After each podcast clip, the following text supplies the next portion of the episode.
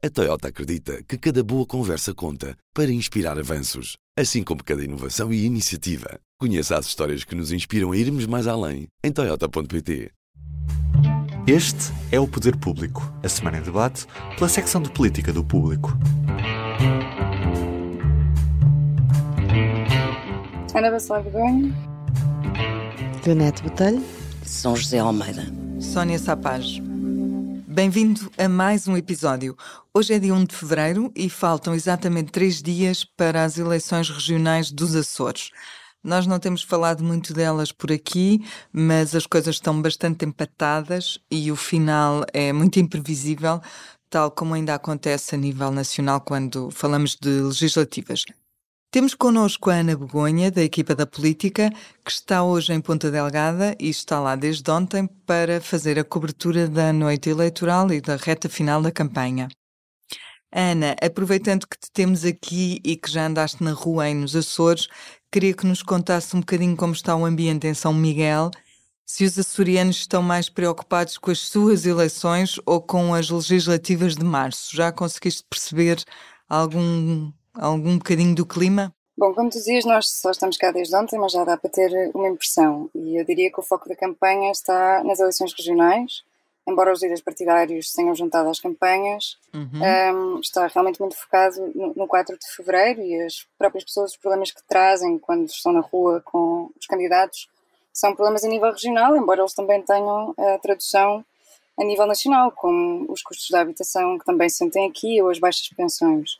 Okay. Mas acho que hum, aquilo que se sente é que, mais do que interessados nas eleições regionais ou legislativas, há um certo ambiente de descrença na política. Uh, eu estive em ações de campanha da CDU, PS, PSD e Livre e encontrei várias pessoas indecisas ainda, não sabem quem votar, e pessoas com aquele discurso de que é indiferente em que partido votam, porque os políticos são todos iguais e corruptos. E esse discurso, obviamente, não é novo nos Açores, como não é em Portugal, mas agora as pessoas têm dois exemplos muito recentes para dar, não é? Que é uhum. a investigação judicial relacionada com suspeitas de corrupção em torno do Primeiro-Ministro e também do Presidente do Governo Regional da Madeira, um, do PSD. Portanto, de algum é modo, é o, o, clima das outras eleições ou o clima do, dos outros governos também está a influenciar as eleições nos Açores. Sim, eu diria que sim, e, e por isso diria que é difícil perceber se vai haver uma maioria PS ou PSD, mas pelo menos os ingredientes estão cá para haver um voto de protesto que possa recair no Chega, como as sondagens aliás mostram, e que está a fazer campanha com o combate à corrupção à cabeça. Uhum. Leonete, justamente sobre sondagem, sondagens, esta semana tivemos uma sondagem do CESOP para a RTP, a Antena 1 e o público, e tem essencialmente três conclusões, que o PS e a coligação uh, que nos Açores se chama PS-CCDS-PPM tem intenções de voto muito próximas, com uma ligeiríssima vantagem para o PS. O Chega está consolidado em terceiro lugar. E a terceira conclusão é que o Bloco, a Iniciativa Liberal, o PAN e a CDU têm resultados muito idênticos. Dirias que a, a maioria absoluta é uma miragem? Sim, uh, ou seja, uh, segundo esta sondagem, não há nenhum, nenhum partido, ou seja, não, nem o PS nem a coligação PSD-CDS-PPM pode alcançar a maioria absoluta, sendo que o Chega é a terceira, a terceira formação política com mais intenções de voto, 9%, e portanto uh, fará aqui e está a fazer tudo para conseguir dar um passo em direção a, ao poder, fazendo, já deixando claro que poderá estar disponível, mas apenas se for para o governo regional. Ou seja, uh, sabendo desta posição de força que tem, porque pode fazer a diferença entre quem vai governar, está a fazer-se mais caro e, portanto, está a fazer a sua caminhada em direção ao poder. Aquilo que, no entanto, é contraditório e bastante contraditório é que o PS surge à frente em vários indicadores. Surge à frente nas intenções de voto, surge à frente na, na, na confiança e na, de que os inquiridos têm que Vasco Cordeiro poderá vir a ser o próximo líder do governo regional e, e é visto como mais confiável, ou mais uh, como melhor uh, futuro presidente. Portanto, há aqui vários dados. Deixa-me dizer uh, duas ou três coisas porque acho que são importantes. Primeiro, esta não é uma sondagem qualquer, é uma sondagem que, que tem 2.200 inquéritos válidos nos Açores, o que é quase o dobro ou mais do dobro do que a maior parte das que são feitas Só para as pessoas terem continente. noção, há muitas sondagens, barómetros, sobretudo barómetros feitos no continente, seis, com entre 600, 600 e 800 uh, inquéritos a nível nacional. Portanto, aqui é, esta sondagem tem muito mais consistência a esse nível. Uh, a outra coisa que eu gostaria de salientar é que uh, uh, há muito pouca visto à lupa e estes dados, portanto, não foram ainda suficientemente tratados. Uh, por nós, por, uh, porque estamos com muitas crises políticas, mas faz sentido dizer aqui que olhando para uh, um quadro que é sempre mais difícil de ler, de, sobre a transferência de votos, de como é que pode haver transferências de votos entre os inquiridos, como é que votaram nas legislativas 2020, nas regionais, e como é que pretendem votar agora. Uh, aquilo que se nota é que é residual a transferência de votos de qualquer para qualquer partido, ou seja, são pequenas. Do PS para o PSD 9%, do PSD para o PS 8%, do Chega, uh, portanto, do PS para o, do PSD ou do CDS para o Chega são 5, 6%.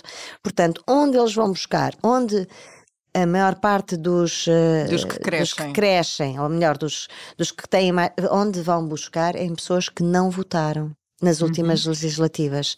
E isto é particularmente interessante em relação ao Chega, porque de facto não, eh, não temos de facto os, os, outros partidos mais pequenos, mas também nos Açores são basicamente residuais, mas onde vão buscar a maior parte do seu crescimento é aos abstencionistas das últimas eleições. E isso é muito interessante. É interessante, sobretudo, porque pode indiciar também que a abstenção nestas eleições pode baixar.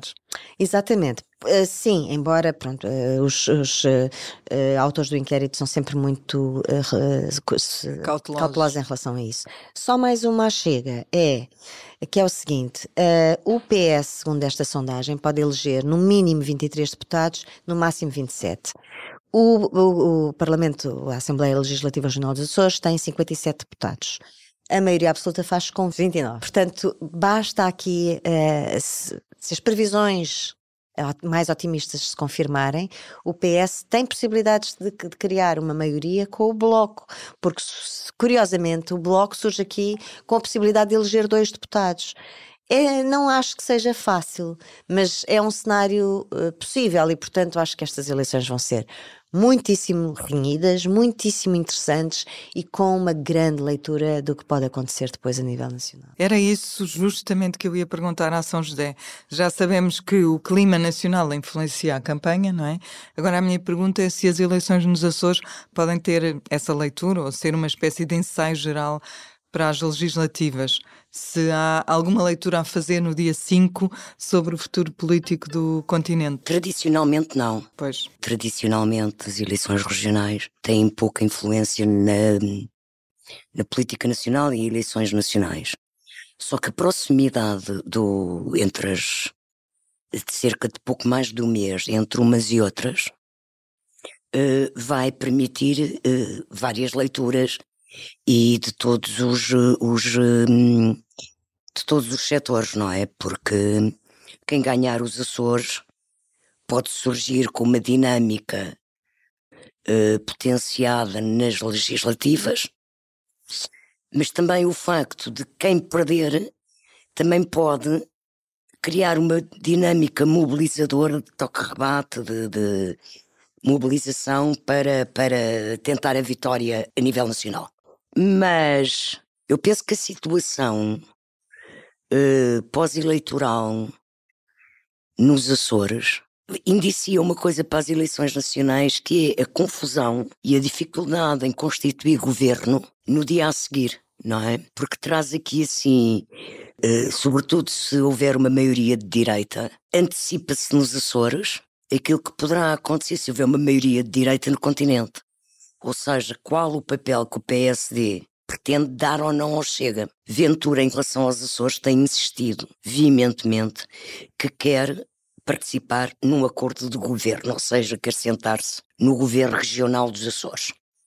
Sentar-se não ele, mas o Chega. E se o líder do PSD, José Manuel Bolieiro, uh, ceder este acordo nos Açores para constituir governo, está a abrir uma porta para um acordo nacional que o Luís Montenegro tem sido veementíssimo em dizer que não cede, não é? Portanto, salvar um governo do PSD nos Açores através de um acordo de governo com o Chega vem desautorizar aquilo que Luís Montenegro tem defendido a nível nacional.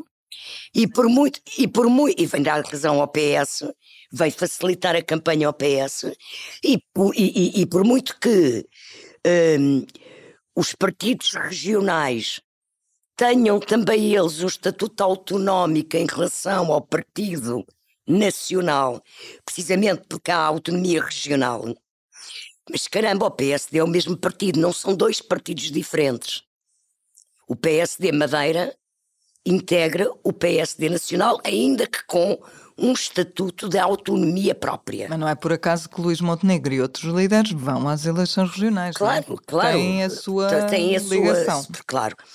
Uh, portanto, eu acho que, que uh, as eleições dos Açores vão ser muito interessantes, não só para prever dinâmicas de mobilização nas eleições nacionais, mas sobretudo porque serão o grande teste à, à, à atitude do PSD perante o Chega. Portanto, o grande teste, ou a grande questão é se os Açores vão ou não derrubar o muro. Damos então um pulinho à Madeira, onde aconteceram muitas coisas esta semana e já na anterior, uh, depois das buscas à casa de Miguel Albuquerque e Pedro Calado e à Câmara e muitos outros sítios. A Madeira acaba por estar agora como os Açores e o continente com o governo diminuído, no sentido em que o seu presidente renunciou ao cargo. A pergunta que eu tenho para ti é sobre o papel do pequeno partido chamado PAN. Achas que se a deputada Mónica Freitas, que viabilizou o, o executivo de coligação, não tivesse feito checkmate, Miguel Albuquerque se tinha demitido? Bom, eu acho que talvez viesse a ser forçado a fazê-lo, mas diria que, que, não o teria feito tão cedo, porque já depois de ter sido constituído arguído, Miguel Albuquerque continuava a dizer que não se demitia e quando anunciou a demissão, admitiu que o fez porque as circunstâncias se alteraram. Ora, aquilo que se alterou foi precisamente essa condição que o PAN deu, de que Albuquerque tinha de sair para poder manter o apoio ao governo. De tal forma que, já mesmo depois de ter apresentado a demissão, anunciou juntamente com o representante da República que afinal ficava até a discussão do orçamento. Portanto, não parece-me que Albuquerque não, não queria sair e que teve de ser o próprio CDS, que é parceiro de governo, a exigir a demissão imediata. Portanto, no fundo, acabou por ter dois, dois, duas pressões, não é? A primeira do PAN, que era um partido que dava apoio parlamentar, e, e do CDS, que é seu parceiro numa coligação efetiva, mesmo. Um, Leonete, um, a saída é Marcelo Rebelo de Sousa anunciar uma futura dissolução do Parlamento Regional, embora neste momento ainda faltem dois meses para passarem seis meses uh, desde as últimas eleições. Olha, eh, parece-me que neste momento pouco, poucas dúvidas há de que Marcelo Rebelo de Sousa está mesmo uh, inclinado a vir a, a, tomar essa decisão da dissolução. Mas isso é daqui a dois meses, como uhum. tu disseste. E nós ainda estamos em. Bem, estamos a 1 de fevereiro hoje. E eu gostava de dizer aqui várias coisas em relação a isto, até porque se cruza bastante com o que está a acontecer nos Açores, ou pode acontecer nos Açores, e também com a questão nacional. Porquê? Porque, primeiro, com, em relação aos Açores, os representantes da República têm uma grande autonomia. Apesar de responderem perante o Presidente da República e não terem uh, poderes de dissolução das Assembleias, são eles que têm o poder de aceitar governos, demitir governos exonerar governos. E, portanto, esse poder é um poder uh, não, que está bastante definido na, no Estatuto Político-Administrativo e que é uma limitação para o próprio Presidente da República. Uma limitação neste sentido. No limite, o representante da República pode exonerar um governo e depois apenas comunicar ao, ao, Presidente da República, ou dar posse a um governo e depois comunicar ao Presidente da República. Isso, inclusive, poderá já ter acontecido não há muito tempo, até na Madeira. Poderá. Uh, não, não temos uh, esta confirmação, mas poderá ter acontecido. E parece ter acontecido em relação à, à Madeira e à, à admissão de, de Miguel Albuquerque, que depois, eh, na segunda-feira, foi apresentar a demissão a Irineu Barreto, o representante da República na Madeira, e saiu de lá sem que esses efeitos tivessem sido produzidos. Sim, mas ele entregou a carta uhum. de, de, demissão e uh, foi nessa conversa que ficou claro que ficava congelada, porque também não há, embora uh, pareça tudo indicar que o Estatuto Político Administrativo exija a exoneração a partir da demissão, não há prazos e há um antecedente muito recente aqui a nível também do, da República, não é? Em que também a demissão de António Costa foi diferida no tempo para que se pudesse aprovar o orçamento. Uh, Marcelo Rebelo de Sousa foi dizendo algumas coisas, foi alertando para isso, se ele sair agora, se, se o, o, Presidente do Governo Regional da Madeira cair agora, deixa de haver orçamento. Uh, mas eh, não sabemos até que ponto é que a decisão foi uh, tomada a dois, entre o representante da República e o Presidente da República. Ou seja, isto para dizer que há uma margem muito grande de autonomia, bastante grande, de autonomia dos representantes da República e que no, isto também vai poder acontecer nos Açores e, e o, uh, o, representante dos Açores, Pedro Catarino, também tomar uma decisão de dar posse a um governo que não seja exatamente, não, teria, não seria exatamente a mesma demissão, a mesma uh, solução de, de Marcelo Rebelo de Sousa. Pronto, portanto, é preciso ter isto em conta. As autonomias não são de papel, são mesmo reais, tanto em relação à República e aos, e aos poderes, como em relação aos partidos, como também vimos em relação à PST. Há uma autonomia real do, dos partidos nas regiões. Ia-te perguntar se isso tudo uh, tem de esperar todas essas soluções que tu pões e que tu que, hipóteses que tu pões e que dependem do representante, a minha pergunta é se precisam, se essas precisam de esperar por 24 de março. Não, não, não. Pois.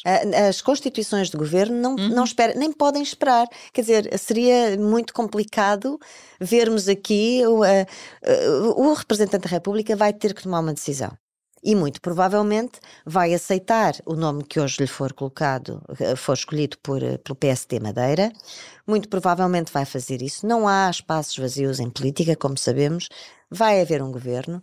Depois saberemos se a moção de censura será, a moção de censura já apresentada pelo PS será uh, debatida. O que vamos ter é claramente um governo que vai durar dois meses, quer dizer, não vai durar dois meses por um seguinte. Depois de 24 de março, e acho que eh, seria muito mau, ainda seria pior para, para a credibilidade das instituições que Marcelo Rebelo de Sousa viesse dizer uh, claramente que vai dissolver daqui a dois meses, uhum. mas depois da dissolução, que só pode acontecer depois de 24 de março, tem que passar no mínimo dois meses, entre 55 e 60 dias, para haver eleições. Portanto, abril, maio, estamos a falar de fins de maio, até um governo tomar posse demora no mínimo 15 dias. Portanto, não vamos ter novo governo na Madeira se houver eleições, como tudo indica, se não em junho.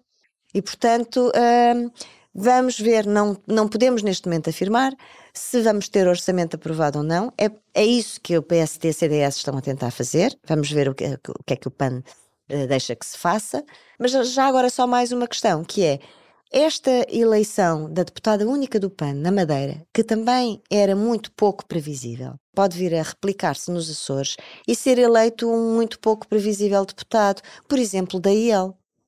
Por exemplo, que tem, que está é o quarto maior partido, o quinto. Uh, o Bloco pode eleger entre 0 e 2. E, portanto, pode haver de facto aqui estas novidades. E sim, esta agora passa a ser verdade em política a todos os níveis na, na, na, no país, que por um se ganha, por um se perde e qualquer um uh, deputado de outro partido pode fazer a diferença. Até, já só para acabar, e desculpa, eu só falo sempre muito, mas imagine-se que o Bloco elege um deputado na Madeira, nos Açores e a IEL elege um deputado nos Açores e que o PS consegue eleger os tais 26 que estão no máximo. Com dois deputados faz maioria absoluta. Eu não acho que seja absurdo pensar que o PS pode vir a negociar com a IEL na, nos Açores, porque tanto a IEL como o PS têm a mesma aversão a, a, a, trabalhar com o Chega uh, juntos e, portanto, podem encontrar aqui um ponto. Liberais e socialistas era coisa que eu não esperava encontrar. Também juntos. ninguém esperava encontrar juntos o PAN e o PSD e o CDS na Madeira e aconteceu. Ou seja, não, é por causas. porque vão lutar por causas, por bandeiras, por medidas, não é por políticas, não é por questões ideológicas. E isto não é absurdo, não é absurdo e pode acontecer. São José, ao demitir-se sem ser arguído, António Costa estabeleceu um padrão moral de que os políticos no futuro não podem fugir? Eu, a semana passada, falei disso, essa percepção. Uh, não é um padrão moral em regras escritas, não é? Uh, em leis, mas é um padrão moral, uma percepção das pessoas que, de facto, quando um primeiro-ministro, para preservar um cargo não, e para preservar a institucionalidade da democracia, não pode agarrar-se à cadeira em situação nenhuma. E quando António Costa se demite uh, por saber que também está a ser investigado, embora não seja arguído, é evidente que noutros casos a expectativa que há da população é que as pessoas façam o mesmo soltem logo o poder, demitam-se, sobretudo em situações bastante mais graves do ponto de vista já da justiça. Porque eu recordo, não é? Que Miguel Albuquerque começou por dizer que não saía de manhã e continuou a dizer que não saía à tarde e no dia a seguir, mesmo depois de ter sido constituído arguído. Ele só se demite quando de facto o PAN lhe tira o tapete, não é? Exige a sua substituição. Portanto, tinha ficado melhor na fotografia em termos eh, de relação com o eleitorado e de transparência uh, e de seriedade. Seriedade no sentido de uma relação limpa e transparente e desapegada do, do, do poder. Uh, se eu tivesse feito logo, assim, pelo menos no momento em que soube que era arguído. Havia outros assuntos candentes e pendentes, não havia muitos na realidade, porque a semana foi muito marcada por estes dois mas decidimos focar-nos nas regiões autónomas que também merecem a nossa atenção e carinho. Sobra-nos agora o habitual espaço final para os públicos e notórios. Queres continuar tu, São José, já que tens Eu? a palavra? Uhum. Uh, o meu público notório é a promulgação hoje de manhã pelo Presidente da República do novo Estatuto dos Cuidadores Informais, que alarga bastante este estatuto, não é? Uh, uh, parentes, pessoas com grau de parentesco eh, do, do, do, do, paciente ou do idoso alarga bastante pessoas que não coabitam, sendo família, como alarga também a não familiares que coabitem com, com, o, com a pessoa cuidada, mesmo que não cuidem dela uh, permanentemente. Mas se ocasionalmente, como moram na mesma casa, uh, cuidam, ou colaboram com o cuidador principal, eh, têm também direito a este estatuto. E eu acho que isto é, é positivo. Um, o presidente faz uma crítica que é de não permitir vizinhos, uh, porque os vizinhos não coabitam nem são família, mas mesmo assim o novo quadro já é bastante significativo e positivo. Leonete. Não, não posso deixar de falar dos protestos dos agricultores que estão a exemplo do que acontece, do que está a acontecer por toda a Europa, a cortar estradas na Guarda, de norte a sul, não é? Na Guarda, Elvas, Beja, que já ameaçam marchar sobre Lisboa ou vir para Lisboa com os seus tratores. E são protestos organizados por um movimento civil, um chamado Movimento Civil de Agricultores, portanto, sem, sem a organização de nenhum dos sindicatos, confederações, etc., uh, cuja, cuja origem uh, não se conhece. O que nós podemos constatar é que há, uh, tem havido muita, muitas manifestações de movimentos inorgânicos, às vezes começados por uma pessoa, como aconteceu com os polícias, que estão há, há várias semanas em protestos, Uh, e, portanto, isto também não é uma situação exclusiva de Portugal, mas nós temos, como se vê, muitas eleições na rua e estes movimentos inorgânicos uh, não são, não serão tão espontâneos assim, poderão ter organizadores com interesses político-partidários por trás, como no resto da Europa, eventualmente ligados à extrema-direita, está por provar, mas sim.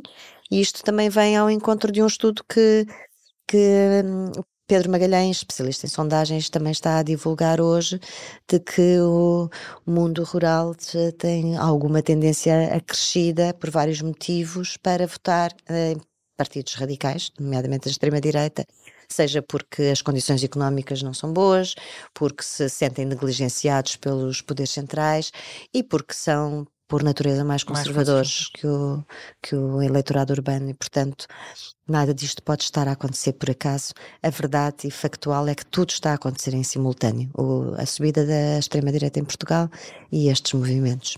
Ana, faltas-nos tu. Bom, mantendo a discussão na, na campanha eleitoral, eu destacava talvez o facto do Bloco de Esquerda ter apresentado na segunda-feira hum, as contas das principais propostas para as eleições. Acho que podemos questionar a estratégia, se 1.200 milhões de euros anuais durante 4 anos é suficiente para 80 mil casas, ou se faz sentido usar folgas e excedentes orçamentais para cobrir o déficit que as próprias propostas criam, mas acho que no momento de, de opção pelas contas certas, eles souberam usar isso a favor deles. Voltamos para a semana e já depois das eleições dos Açores e de saber mais ou menos como é que ficaram uh, os vários partidos. Até lá. Até lá. Até lá. O público fica no ouvido.